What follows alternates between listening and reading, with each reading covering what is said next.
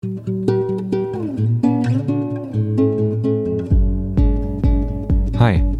ich bin Oliver und das ist der Freihändig Podcast. Hallo und herzlich willkommen zu dieser Episode im Podcast. Schön, dass du wieder mit dabei bist. Heute geht es um das Thema Organisationsstrukturen verstehen. Ich möchte euch in diesem ersten Beitrag von zwei Beiträgen die ersten drei Modelle für Organisationsstrukturen vorstellen. Warum ist es so wichtig? Naja, ich als Berater bin jeden Tag mit Auftraggebern beschäftigt, die unterschiedliche Systeme im Hintergrund haben. Jede Organisation ist anders gebaut, hat eine andere Logik und Struktur im Hintergrund.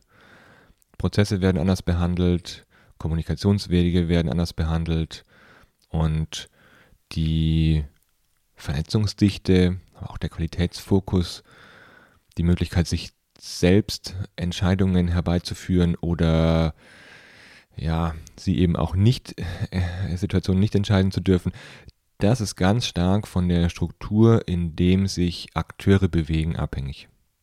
All diese Strukturen bieten Vorteile, zahlen aber auch immer einen Preis. Also jedes Mal, wenn man sich für eine Struktur entscheidet, zahlt man den Preis, dass man eben andere Effekte, die man in anderen Modellen bekommen könnte, eben nicht bekommt. Für mich ist es wichtig am Anfang, wenn ich mit einem Auftraggeber im Gespräch bin, ein Gefühl dafür zu bekommen, wo bewegt er sich eigentlich? Welche Möglichkeiten hat er, aber welche Beschränkungen gibt es auch? Für mich ist dann die zentrale Frage, die immer im Hintergrund bei mir mitläuft, ist es notwendig, an der grundsätzlichen Struktur etwas zu verändern oder helfe ich demjenigen, einen Umgang mit dem System, in dem er sich befindet, zu bekommen? Hoffentlich einen guten. das heißt, ich möchte euch eigentlich diese drei Organisationsstrukturen, die drei grundlegenden für mich, erstmal vorstellen und euch die Möglichkeit geben, euch selbst zu orientieren. Welche Organisationen habt ihr erlebt, die in ähnlichen Strukturen agieren? Welche Bezüge könnt ihr herstellen zu ähm, unterschiedlichen Kontexten, in denen sich Auftraggeber oder Veränderungsprozesse bewegen? Und wie spielt da die Struktur eine Rolle bezogen auf Veränderung? Die drei Modelle, die ich dabei habe für euch, sind die funktionale Organisation, die divisionale Organisation und die Wertschöpfungsorganisation.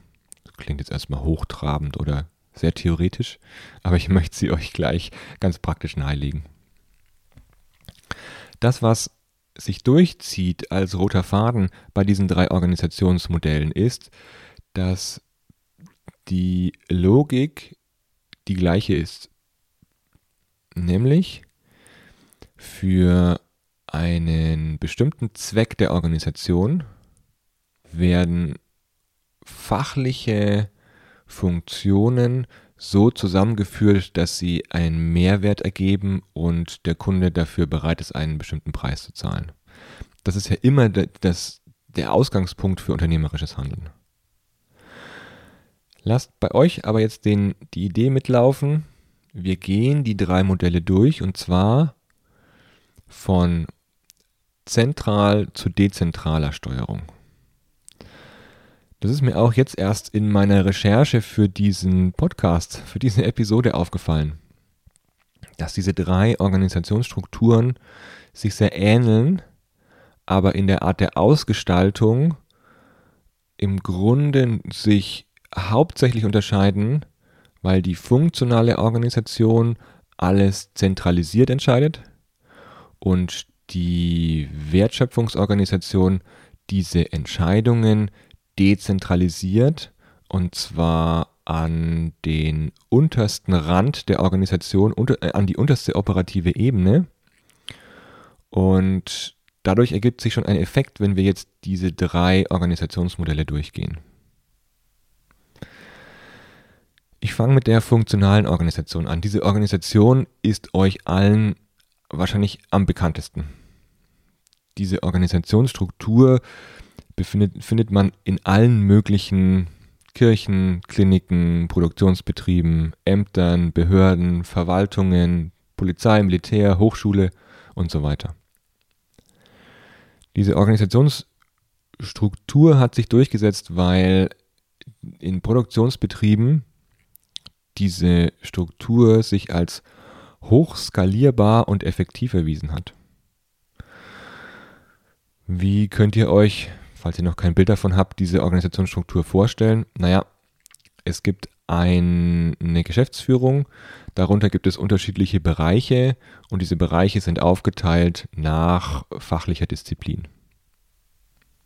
Das heißt, es gibt dann einen Produktionsbereich, es gibt einen Vertrieb, es gibt einen Einkauf, es gibt eine Entwicklungsabteilung, es gibt vielleicht eine Verwaltung, in der dann noch weitere Funktionen unterteilt sind wie Lohnbuchhaltung, Controlling, Recht, IT und so weiter.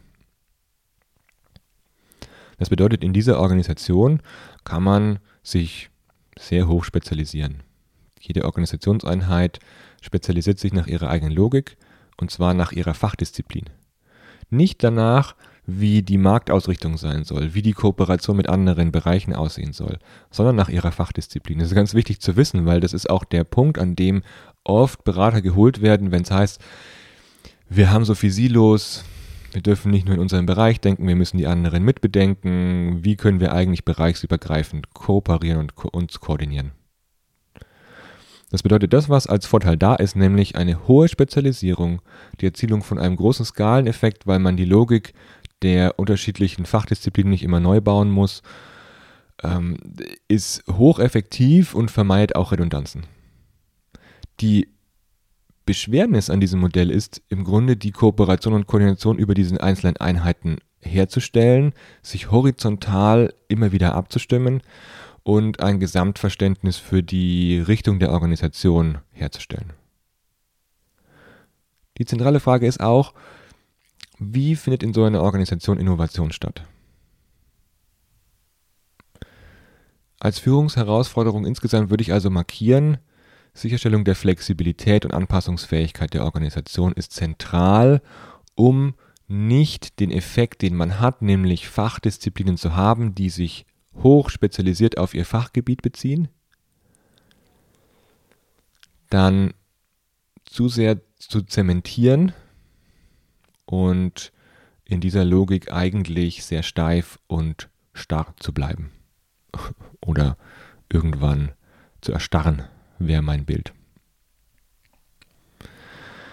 Wenn man das Ganze jetzt weiterdenkt, dann müsste man ja irgendwann zu dem Schluss kommen, naja, diese Organisationsform bräuchte doch ein bisschen mehr Flexibilität, um selbst entscheiden zu können. Also rutscht die Entscheidungsmacht eine Ebene tiefer. Das ist dann die divisionale Organisation, auch Geschäftsfeldgliederung genannt.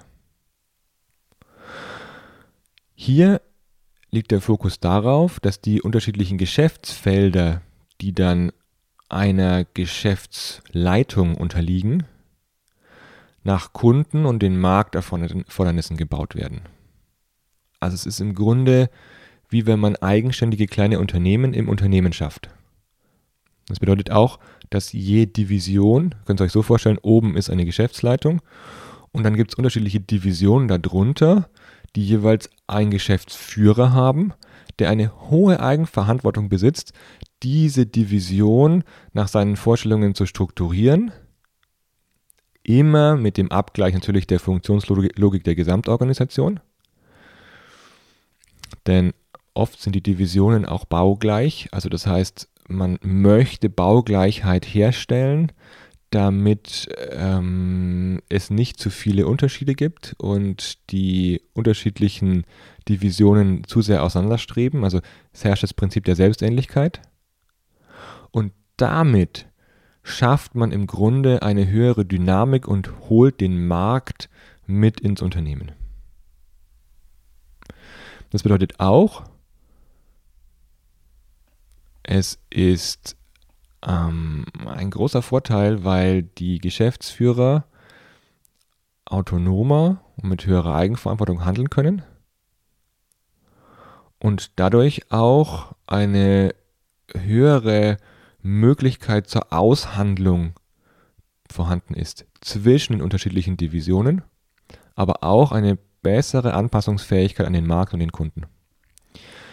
Die Herausforderung dabei besteht darin, die Gesamtgestalt dieser großen Organisation im Blick zu behalten.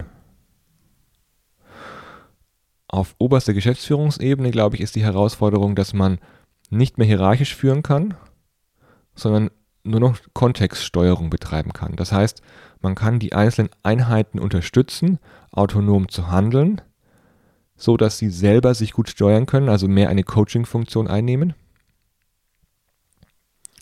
Und gleichzeitig ist die Herausforderung vorhanden, dass zentral diese Organisation ja auch gestaltet und gesteuert werden muss. Diese Paradoxie zu steuern ist sehr, sehr anspruchsvoll, weil Autonomie und Eigenverantwortung gleichzeitig zuzulassen zu zentraler Steuerung, hu, ähm, das ist genau der Mittelweg, der eigentlich wichtig ist, aber auch anspruchsvoll. Diese divisionale Aufteilung wird oft genutzt, um eben mehr Eigenverantwortung zu fördern. Und wenn man sich die Strukturmodelle anschaut, kann es auch dann dazu führen, dass unterschiedliche Geschäftsfelder dann nochmal als eine GmbH ausgegliedert werden oder diese divisionale Logik auch in eine Holdingstruktur überführt wird. Das bedeutet, dass es eine Holding als Gesamtorganisation gibt und darunter befinden sich unterschiedliche GmbHs, die dann unterschiedliche Kunden- und Produktschwerpunkte haben. Das ist die divisionale Organisation. So, und wenn jetzt die Entscheidungsmacht noch weiter in die untere operative Ebene rutschen soll, dann gibt es die Wertschöpfungsorganisation. Ihr habt schon alle mal in letzter Zeit bei agilen Modellen kreisförmige Organisationen gesehen. Es gibt die kollegiale Kreisorganisation von Österreich, es gibt den Pfirsich vom Flagging, es gibt holokratische Modelle, soziokratische Modelle und noch viele mehr. Die Idee dabei ist, dass auf operativer unterster Ebene Einheiten so gebildet werden, dass sie alle für die spezifische Wertschöpfung entscheidenden Disziplinen und Funktionen mit beinhalten. Das bedeutet, auf interdisziplinäre Zusammenarbeit wird ein hoher Wert gelegt. Heißt, alle unterschiedlichen funktionalen Bereiche, die ich am Anfang schon genannt habe, treffen sich auf operativ unterster Ebene arbeiten interdisziplinär zusammen, sodass es ein Team aus Einkauf, Produktion, Qualitätssicherung, Vertrieb und so weiter für ein Produkt gibt und ein weiteres Team fürs nächste Produkt. Sodass die Geschäftsfeldorganisation dabei weitergeschrieben und fortgeschrieben wird, nur dass eben die Entscheidungsebene wieder weiter nach unten rutscht auf operative Ebene. Das heißt, dadurch ist eine noch höhere Flexibilität vorhanden, wenn man operativ Entscheidungen treffen möchte.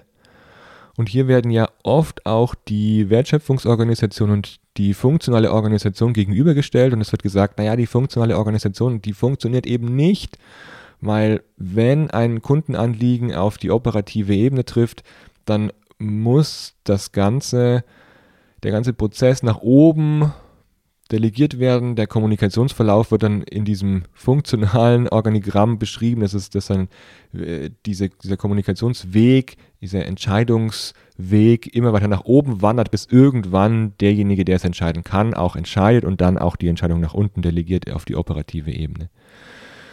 Beziehungsweise die Entscheidung kommuniziert. Und da wird eben propagiert an dieser Stelle, dass die Wertschöpfungsorganisation eine viel größere Möglichkeit hat, da alle Funktionen ja in dieser, im jeweiligen Team, im interdisziplinären Team schon vorhanden sind, dass hier direkt entschieden und eine sehr, sehr starke Marktorientierung dadurch ermöglicht wird. Interessant ist dabei, dass diese Wertschöpfungsorganisation einen großen Hype durch die agile Bewegung bekommt. Und ich als Berater, ich schaue da genau hin, weil auf Führungsebene ist es an der Stelle nämlich schwierig, Skaleneffekte zu nutzen.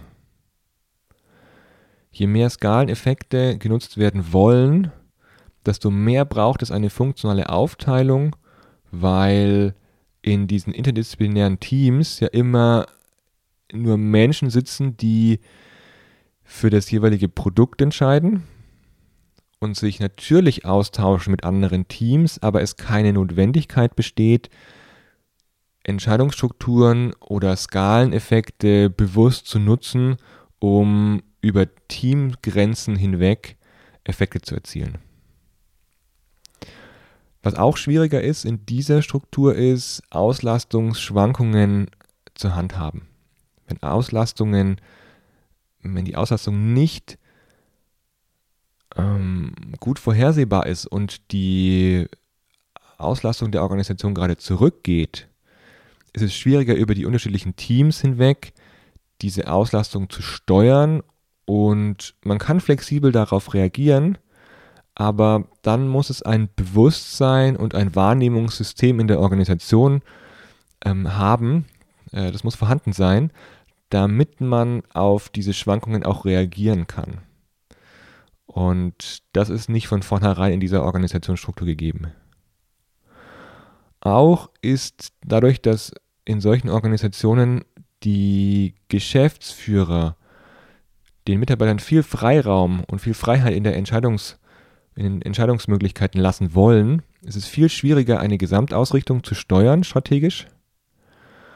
Und die zentrale Steuerung wird auch oft in solchen Organisationen verpönt, weil dadurch ja Entscheidungsmöglichkeiten eingeschränkt werden.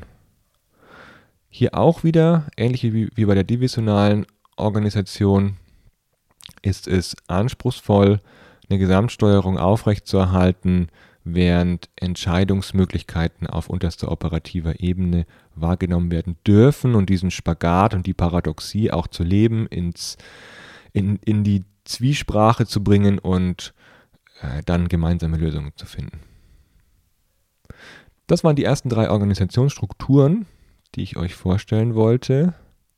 Achtet mal drauf, auf welche trefft ihr, welche fühlen sich für euch gut an, wenn ihr in diese eintretet, welche Herausforderungen liegen dort, auf welche Not, welche Bedarfe trefft ihr in jeweiligen Organisationen. Deckt sich das mit meinen Beobachtungen? Habt ihr noch weitere? Und wie könnt ihr als Berater oder auch als interne unterstützen, mit solchen Formen umzugehen oder sie auch grundlegend zu verändern. In der zweiten Episode wird es um weitere Organisationsstrukturen gehen. Lasst euch überraschen, wie diese aussehen. Bis bald. Danke fürs Zuhören bei dieser Episode.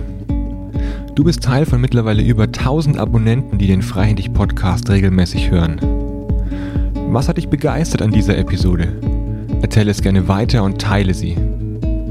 Auf freihändig.net findest du alle Episoden und Gäste in der Übersicht und kannst auch in die anderen Folgen reinhören. Wenn du mit mir arbeiten möchtest, dann nimm gerne Kontakt zu mir auf. Am besten über meine Homepage oliver-könig.net. Alles Gute und auf ein freihändiges Führen und Leben. Dein Oliver.